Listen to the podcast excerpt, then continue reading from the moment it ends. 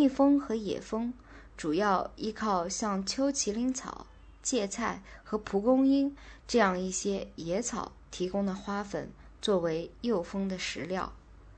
在紫苜蓿开花之前，野豌豆为蜜蜂供给了基本的春天饲料，使其顺利地度过这个春荒季节，以便为紫苜蓿花授粉做好准备。秋天，它们依靠秋麒麟草贮备过冬。在这个季节里，再没有其他食物可得了。由于大自然本身所具有的精确而巧妙的定时能力，一种野蜂的出现正好发生在柳树开花的那一天，并不缺乏能够理解这些情况的人。但是，这些人并不是那些用化学药水大规模的渗透了整个大地景观的人。被想象为懂得固有栖息地对保护野生动物的价值的人，现在在什么地方呢？他们中间那么多的人都在把灭草剂说成是不会伤害野生动物的，认为杀草剂的毒性比杀虫剂要小一些，这就是说无害即可用。然而，当灭草剂降落在森林和田野，降落在沼泽和牧场的时候，它们给野生动物栖息地带来了显著的变化，甚至是永久性的毁灭。从长远来看，毁掉了野生动物的驻地和食物，也许比直接杀死它们还更糟糕。这种全力以赴的对道路两旁及路标界区的化学袭击。其讽刺性是双重的。经验已清楚表明，企图实现的目标是不易达到的。慢用灭草剂并不能持久地控制路旁的丛林，而且这种喷洒不得不年年重复进行。更有讽刺意味的是，我们坚持这样做，而全然不顾已有完全可靠的选择性喷药方法。此方法。能够长期控制植物生长，而不必再在大多数植物中反复喷药。控制沿着道路及路标界的丛林的目的，并不是要把地面上青草以外的所有东西都清除掉。说得更恰当一点，这是为了除去那些最后会长得很高的植物。以避免其阻挡驾驶员的视线或干扰路标区的线路。一般说来，这指的是乔木。大多数灌木都长得很矮而无危险性，当然，羊齿草与野花也是如此。选择性喷药是弗兰克·伊格勒博士发明的，当时他在美国自然历史博物馆。任路标区控制丛林推荐委员会的指导者。基于这样一种事实，即大多数灌木区系能够坚决抵住乔木的侵入，选择性喷洒就可利用这一自然界固有的安定性。相比较而言，草原很容易被树苗所侵占。选择性喷洒的目的。不是为在道路两旁和路标区生产青草，而是为了通过直接处理以清除那些高大乔木植物，而保留其他所有植物。对于那些抵抗性很强的植物，用一种可行的追捕处理方法就足够了。此后，灌木就保持这种控制效果，而乔木不能复生。在控制植物方面，最好、最廉价的方法不是化学药物，而是其他植物。这个方法现已一直在美国东部的研究区中实验，结果表明，一旦经过适当处理后，一个区域就会变得稳定起来，至少二十年不需要再喷洒药物。这种喷洒。经常是由步行的人们背着喷雾器来完成的，而且对喷雾器严加控制。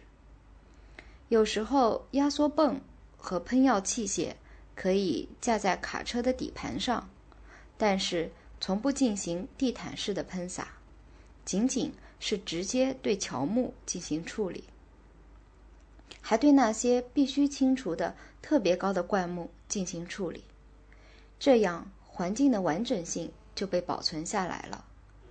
具有巨大价值的野生动物栖息地完整无损，并且灌木、羊齿植物和野花所显示出的美丽景色也未受损害。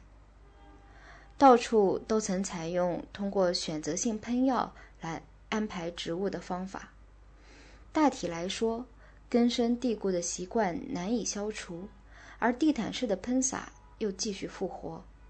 他从纳税人那儿每年乐取沉重代价，并且使生命的生态之网蒙受损害。可以肯定地说，地毯式喷洒之所以复活，仅仅是因为上述事实不为人知。只要当纳税人认识到对城镇道路喷药的账单应该是一代送来一次，而不是一年一次的时候，纳税人。肯定会起来要求对方法进行改变。选择性喷洒优越性有很多，其中有一点就是它渗透到土地中的化学药物总量减到最少，不再漫撒药物，而是集中使用到乔木根部，这样对野生动物的潜在危害就保持到最低程度。最广泛使用的除草剂是二四 D、二四五 T 以及有关的化合物。这些灭草剂是否确实有毒，现在还正在争论之中。用二四 D 喷洒草坪，被药水把身上搞湿了的人，有时会患严重的神经炎，甚至瘫痪。虽然此类的事件并不经常发生。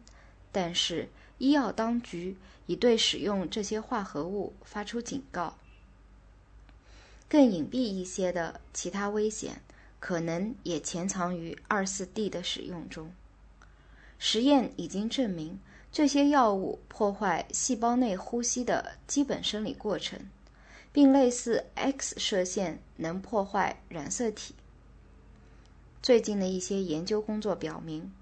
比那些致死药物毒性水平低得多的一些灭草剂，会对鸟类的繁殖产生不良的影响。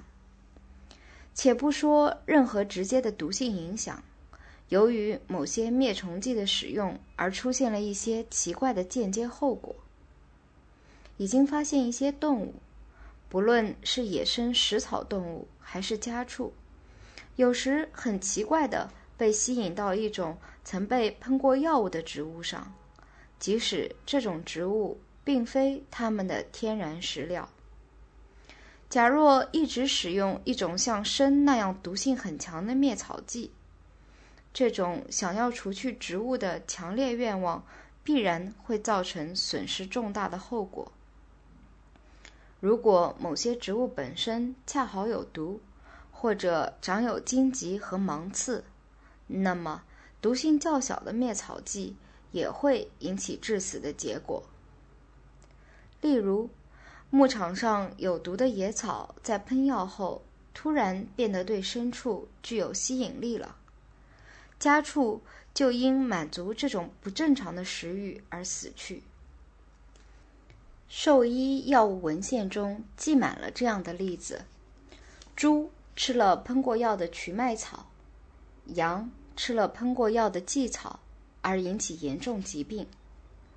开花时，蜜蜂在喷过药的芥菜上采蜜就会中毒。野樱桃的叶子毒性很大，一旦它的叶簇被二四滴喷洒后，野樱桃对牛就具有致命的吸引力。很明显，喷药过后或割下来后的植物的凋谢使其具有吸引力。豚草提供了另一个例子，家畜一般不吃这种草，除非在缺少饲料的冬天和早春才被迫去吃它。然而，在这种草的叶丛被二四 D 喷洒后，动物就很愿意吃。这种奇怪的现象的出现，是由于化学药物给植物本身的新陈代谢带来了变化，糖的含量暂时有明显增加，这就使得植物对许多动物具有更大的吸引力。家常读书之作，感谢您的收听。